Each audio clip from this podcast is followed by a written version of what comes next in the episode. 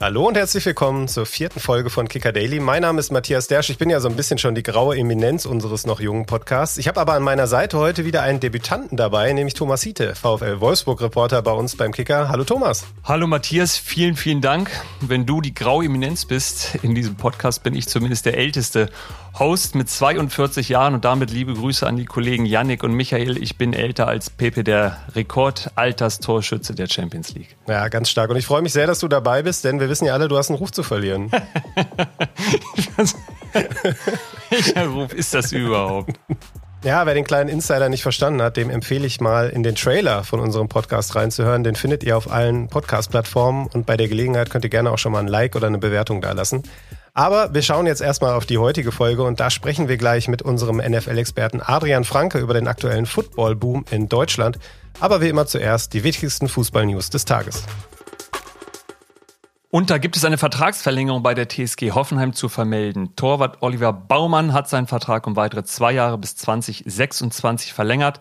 Damit wird er seinen Status als Rekordspieler der TSG weiter ausbauen. Aktuell hat Baumann bereits sage und schreibe 342 Pflichtspiele für die TSG absolviert. Die 400er-Marke ist also nicht mehr weit entfernt. Ja, und Oliver Baumann kann schon mal den Kalender zücken und schauen, wann er die nächsten Spiele absolviert, denn die DFL hat ganz kurz hier vor unserem Redaktionsschluss noch die Spieltage 14 bis 18 terminiert. Wer sich dafür interessiert, der schaut am besten direkt in unsere Kicker-App. Ja, eine schöne Nachricht gibt es auch aus dem Hause Lieberknecht. Äh, Simone Lieberknecht, die Frau von Darmstadt-Trainer Thorsten Lieberknecht, konnte das Krankenhaus zur Wochenmitte verlassen. Die 50-Jährige hatte zu Wochenbeginn einen Schlaganfall erlitten, befindet sich aber inzwischen auf dem Weg der Besserung. Gute Genesung auch von uns an dieser Stelle. Ihr Mann wird vorerst an ihrer Seite bleiben. Thorsten Lieberknecht äh, legt eine nachvollziehbare Pause ein und wird sein Team im Kellerduell gegen Mainz noch nicht wieder betreuen. Das übernimmt dann sein Assistent Uvid Hayu. Weniger gute Nachrichten gibt es derweil für den FC Bayern München. Der hat gegen Galatasaray Istanbul am Mittwochabend zwar den Einzug in die K.O.-Runde perfekt gemacht, beklagt aber eine erneute Verletzung. Diesmal erwischte es Jamal Musiala, der schon zu Ende der ersten Hälfte ausgewechselt wurde. Dem Griff an den linken hinteren Oberschenkel folgte schließlich die Prognose von Trainer Thomas Tuchel. Für Heidenheim am Wochenende besteht gar keine Chance auf einen Einsatz. Die genaue Diagnose wird am Freitag erwartet. Dann gibt auch Bundestrainer Julian Nagelsmann seinen Kader für die anstehenden Länderspiele gegen die Türkei und Österreich bekannt. Matthias, kurze Einschätzung von dir als einer unserer Nationalmannschaftsreporter. Was würde ein Ausfall Jamal Musiales bedeuten? Ja, das wäre schon bitter. Der hat ja zuletzt in den beiden Länderspielen ähm, auf der USA-Reise neben Wirtz eine sehr ordentliche Leistung im offensiven Mittelfeld abgeliefert. Aber es wäre vielleicht zugleich auch die Chance für Joshua Kimmich wieder in die Mannschaft zu rücken, denn da wird dann ja Platz im Mittelfeld frei. Klar ist, alles zur Nominierung von Julian Nagelsmann wird es auch morgen bei uns dann hoffentlich schon zur für euch gewohnten Zeit in Kicker Daily geben.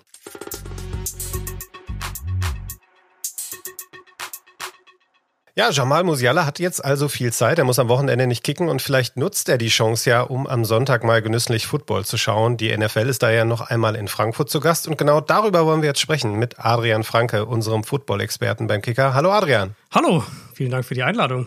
Ja, sehr gerne. Vielleicht mal eine ganz praktische Frage von mir zuerst an dich. Äh, ich bin ein mhm. absoluter Langschläfer und äh, ich habe schon immer Probleme beim Super Bowl wach zu bleiben und äh, überlege immer, wie ich die Tage danach überstehen soll. Wenn man jetzt so wie du beruflich die NFL schaut, wie hält man da den Schlafrhythmus ein? Also ich habe zwei kleine Kinder, insofern ist davon Schlafrhythmus eh nicht viel äh, zu spüren. Ähm, na, es ist, ich habe tatsächlich diese Saison hat sich für mich ein bisschen normalisiert, muss ich fast sagen. Ich habe jetzt so ein, zwei Nächte, wo ich ein bisschen länger arbeite, aber ich habe jetzt gar nicht mehr diese ganz krassen Nachtschichten.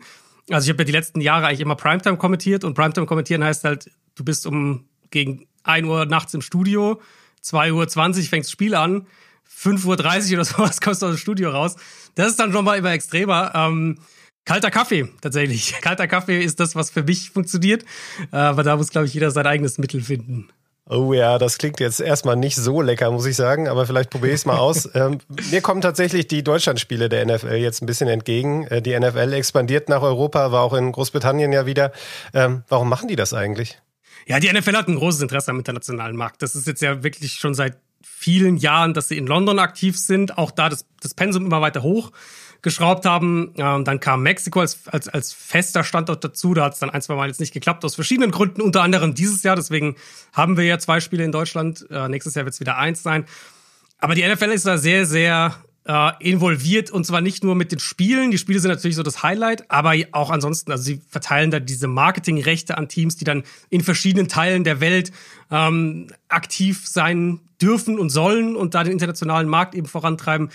Sie sind sehr bemüht, auch in der Offseason dann äh, irgendwelche Botschafter durch die, durch die Welt zu schicken. Dann haben wir in Deutschland ja auch jedes Jahr irgendwelche Leute hier, die dann mit dem Fußball natürlich ist der einfachste Connection Point, da irgendwie An Ansätze schaffen und versuchen, so mehr Fans dazu zu gewinnen. Adrian, ich war jetzt im, im letzten Jahr, kam ich in den Genuss, ähm, in München zu sein beim, beim NFL-Spiel, beim ersten in Deutschland zwischen den Buccaneers und den Seahawks. Du warst jetzt, ich, ich nehme mal an, du warst letztes Jahr auch da, du warst jetzt in Frankfurt bei den Chiefs gegen die Dolphins. Ähm, vor einem Jahr fand ich die Atmosphäre schon sehr, sehr gut, sehr, sehr angenehm. Wie hast du es jetzt empfunden? Und, und wenn du in München warst, waren da Unterschiede? Ich wäre in München gewesen. Ich konnte tatsächlich krankheitsbedingt leider nicht. Das war ähm, letztes Jahr leider so das Problem. Ich habe jetzt in Frankfurt die Stimmung als sehr NFL-nah wahrgenommen, weil ich ich kannte es halt vor allem von den von London-Spielen. Ich habe ich hab früher äh, regelmäßig London-Spiele eben gecovert auch, also wirklich beruflich halt einfach da gewesen und fand meistens die Stimmung war war cool, aber sehr allgemein würde ich vielleicht sagen, weil jetzt auch nicht weiß nicht, wenn jetzt die Dolphins da ein Heimspiel hatten, waren da jetzt nicht primär Dolphins-Fans, schon, schon Dolphins-Fans, auch viele, aber halt Fans von allen möglichen Teams. Und jetzt in, in Frankfurt hatte ich wirklich den Eindruck, dass es ein, ein echtes Chiefs Heimspiel war, von der Stimmung her, von der Art und Weise, wann die Fans laut waren, wann bestimmte Fangesänge kamen oder, oder solche Sachen. Also da war schon so vom, vom Feeling, und das fand ich sehr, sehr cool, war es hat sich so ein bisschen nach Heimspiel angefühlt. Was ich mich frage, wie groß ist die Schnittmenge bei den, bei den deutschen Spielen zwischen Football- und Fußballfans? Denn ähm, wenn ich die, die Hymne, das Ganze drumherum, äh, die Einspieler, die, die Kisscam und was da alles kommt, das alles würde in einem deutschen Fußballstadion in Grund und Boden gepfiffen werden. Äh, und und ja. äh, beim Football feiern es die, die Fans. Wie nimmst du das wahr, dass der Kommerz gerade auch beim Football jetzt, jetzt gar nicht verpönt wird. Ich meine, wenn die Bundesliga in ein Spiel äh, den Supercup in den USA austragen würde, da würde hier ein, ein Sturm der Entrüstung ausbrechen. Ja. Bei der NFL scheint es komplett anders zu sein und auch die Deutschen scheinen es anders aufzunehmen. Ja, ist ja fast noch extremer. Also jetzt gerade mit dem Chiefs-Dolphins-Beispiel müsste man ja sagen, irgendwie Bayern gegen Dortmund wäre in, was weiß ich, wo in New York gewesen oder so. Ähm, ich, ich glaube, im Endeffekt ist es immer eine Frage davon, mit, mit was man irgendwie aufgewachsen ist und was man halt was man kennengelernt hat als normal, in Anführungszeichen. Weil im Fußball sind wir alle halt irgendwie damit aufgewachsen, dass sowas nicht dazugehört. So, das, das fühlt sich fremd an, das hat irgendwie nichts dabei zu tun. Wenn man zum US-Sport kommt, was ja halt die meisten jetzt hierzulande nicht mit fünf Jahren machen, sondern halt vielleicht eher mit zwölf, 15 Jahren und, oder noch später, ähm, ist halt dieser Show-Aspekt von Anfang an dabei. Und es ist halt es fühlt sich natürlich an, egal ob du, also NFL sticht da sich nochmal ein bisschen heraus, aber es ist ja auch, ob du jetzt NBA, NHL, Baseball, in den ganzen großen US-Sportarten, wenn du da dazu kommst und dann deine ersten Spiele irgendwie guckst, ist es halt von Anfang an dabei. Und ja nicht nur jetzt beim Pokalfinale wird die Hymne gesungen in der Halb und, und wird in der Halbzeit irgendwie geht's eine Halftime-Show, was weiß ich, sondern bei jedem normalen Regular-Season-Spiel hast du irgendwelche Show-Elemente mit drin. Und dadurch, dass es halt von Anfang an irgendwie normal ist, glaube ich, ist es viel leichter, das zu akzeptieren. Während beim Fußball es sich dann jetzt immer so anfühlt, so nach dem Motto, ja, wir versuchen das jetzt auch zu machen, aber eigentlich passt es irgendwie nicht in das Bild rein. Jetzt hat man den Eindruck, wenn man so sieht, wie die NFL trommelt in Deutschland, was auch bei uns beim Kicker in Sachen Abrufzahlen etc. passiert, ähm, dass das eine absolute Bubensportart ist. Auf der anderen Seite sind jetzt die Einschaltquoten bei RTL äh, niedriger gewesen als im Vorjahr bei Pro7. Glaubst du, dass die NFL da schon an der Decke gestoßen ist oder ist das vielleicht eher ähm, ja, der gegenteilige Effekt eigentlich, dass sich mittlerweile so viele äh, bei The Zone beispielsweise mit dem Game Pass eingedeckt haben äh, und das Spiel dann da schauen? Also ich bin kein Quotenexperte, muss ich dazu sagen. Ich äh, nehme das immer nur sehr rudimentär wahr. Ähm, mein Gefühl ist ehrlich gesagt, dass, dass wir da noch nicht an der Decke sind, weil mein Gefühl auch in die Richtung geht, dass viele Leute so was, was du gerade gesagt hast, dann streamen, Game Pass schauen, sich das anderweitig konsumieren.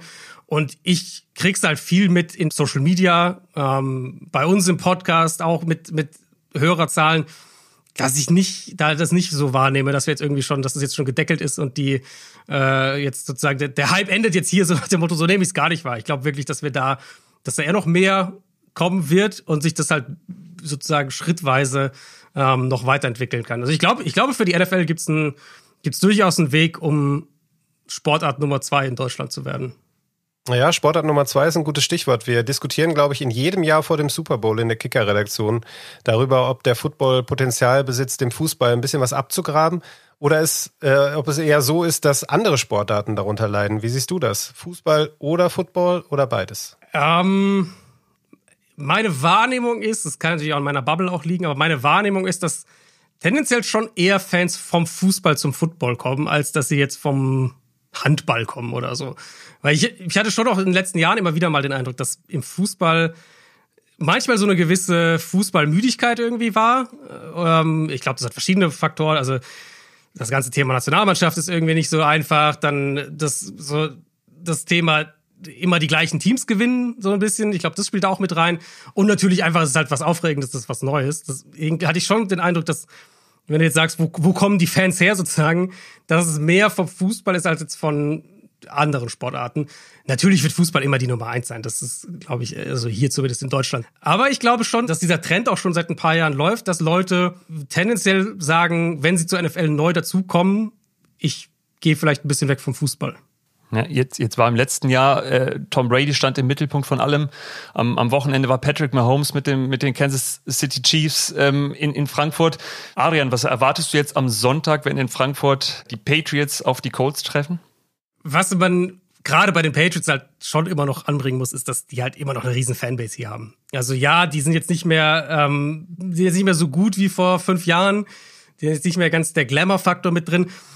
Aber die Fanbase, glaube ich, ist immer noch riesengroß. Deswegen, ich, also ich erwarte vom, von, vom Publikum her ganz klares Pro Patriots diese Woche und ja, ich meine, nicht jedes Spiel kann ein absolutes Topspiel sein, aber das Schöne im Football ist ja eigentlich, dass du, dass du bei jedem Spiel Stories hast, dass du bei jedem Spiel irgendwas drumherum hast, dass du bei jedem Spiel in dem Fall ganz, ganz NFL, die ganze NFL-Welt diskutiert darüber, ob Bill Belichick seine letzte Saison vielleicht bei den Patriots hat. Jetzt gibt's da auch wieder Gerüchte, was, wenn die diese Woche verlieren? Dann haben, könnten sie danach vielleicht, könnte es da ernsthaft irgendwie was passieren. Also du hast immer irgendwie eigentlich mindestens ein, zwei Storylines, selbst wenn es kein Topspiel ist. Ja, du hast die vielen Stories, die es da zu erzählen gibt, angesprochen. Ähm, kleiner Tipp für unsere Hörer: Icing the Kicker, der Football-Podcast von uns vom Kicker. Da erscheint heute die neue Folge. Da lohnt es sich, jede Woche reinzuhören. Das mache ich immer sehr gerne auf langen Autofahrten. Die quatschen da ein bisschen mehr als wir. Man kriegt da wirklich gute Insights. Genauso wie in deiner Kolumne, Adrian, die immer dienstags bei uns in der Kicker-App erscheint. Four Downs heißt die. Kannst du uns noch ganz kurz verraten, worum es da in dieser Woche geht? Ja, diese Woche, also wir haben äh, unter anderem haben wir einen großartigen Rookie-Quarterback mit CJ Stroud. Äh, der war diese Woche ein Thema. Es gab äh, ein bisschen was zu den Baltimore Ravens, aber vor allem ähm, sind wir ja am, am Mid-Season Point angekommen. Also wir sind jetzt ziemlich genau in der Mitte der Saison und äh, dementsprechend gibt's da die Mid-Season Awards. Also wie ich aktuell, wer für mich die, die Favoriten auf die individuellen Auszeichnungen sind in der NFL. Ja, da schaue ich gleich mal rein, wenn wir hier fertig sind. Ich danke dir jetzt auf jeden Fall schon mal für deine Zeit und wünsche dir ein schönes Wochenende. Dankeschön.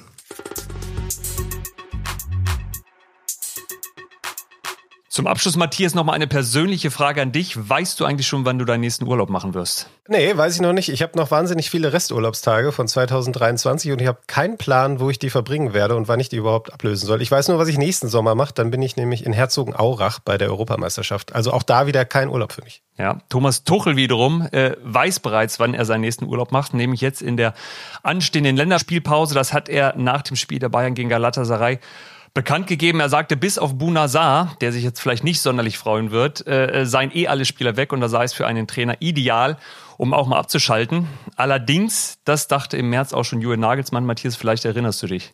Ja, das war eine verrückte Geschichte. Ich glaube, so mancher Kollege von uns hat da sogar im Skiurlaub irgendwie mit dem letzten Empfangsbalken äh, dann noch äh, tätig werden müssen, weil auch er im Urlaub war. Es scheint auf jeden Fall ein kleiner Trend zu werden, auch in der Bundesliga. Ich glaube, in der Premier League ist das schon, schon weiter verbreitet, dass die Manager in der Länderspielpause in den Urlaub gehen. In Wolfsburg hat es vor einiger Zeit Nico Kovac gemacht in der ersten Länderspielpause dieses Jahres. Ähm, bei sengender Hitze stand ein Teil seines Kaders in Wolfsburg, während er Boccia gespielt hat in äh, Kroatien oder Salzburg. Ähm, siehst du da ein gewisses Risiko, wenn die Trainer sich von ihrer Mannschaft verabschieden? Jetzt trifft es bei Bayern vielleicht nur Bunazar, wobei ich mich auch frage, was macht eigentlich Manuel Neuer? Ähm, ist das riskant oder sagst du nachvollziehbar, Trainer sollen auch Urlaub machen? Ja, na, ich kann mich schon an die Gesichter der Wolfsburger damals erinnern. Ich war zufällig ja auch da mit der Nationalmannschaft und das war wirklich verdammt heiß und die mussten verdammt leiden, während ihr Trainer da gechillt hat irgendwo. Ja, aber Spaß beiseite. Ich glaube, ehrlich gesagt, ist das völlig legitim, dass auch ein Trainer mal entspannen möchte. Äh, und allzu viel Zeitfenster gibt's da nicht, außer der Sommerpause. Ähm, und ich finde deshalb, man kann das ruhig mal machen. Aber Thomas, du weißt ja auch, wie das mit dem Urlaub ist, ne? Wenn man da zu früh bucht, dann verpasst man auch schon mal eine Meisterschaft. Kann das sein? Äh, woher auch immer du es weißt, 2009 war es. Ich habe im Winter gebucht, als der VfL Wolfsburg äh, Tabellenneunter war. Im Sommer spielten sie um die deutsche Meisterschaft äh, mit. Ich saß in San Francisco und verfolgte, wie der VfL Werder Bremen mit 5 zu 1 aus dem Stadion fegte und erstmals deutscher Meister wurde. Allerdings ohne mich. Dir, Matthias, gebe ich zumindest für morgen Podcast frei. Entspann dich mal ein bisschen. Dann kommt die liebe Kollegin Caro an meine Seite. Vielen Dank. Bis dann. Ciao, ciao. Ciao, ciao. Kicker Daily ist eine Produktion des Kicker in Zusammenarbeit mit ACB Stories. Redaktionsschluss für diese Folge war 14 Uhr. Abonniert den Podcast, um keine neue Folge zu verpassen.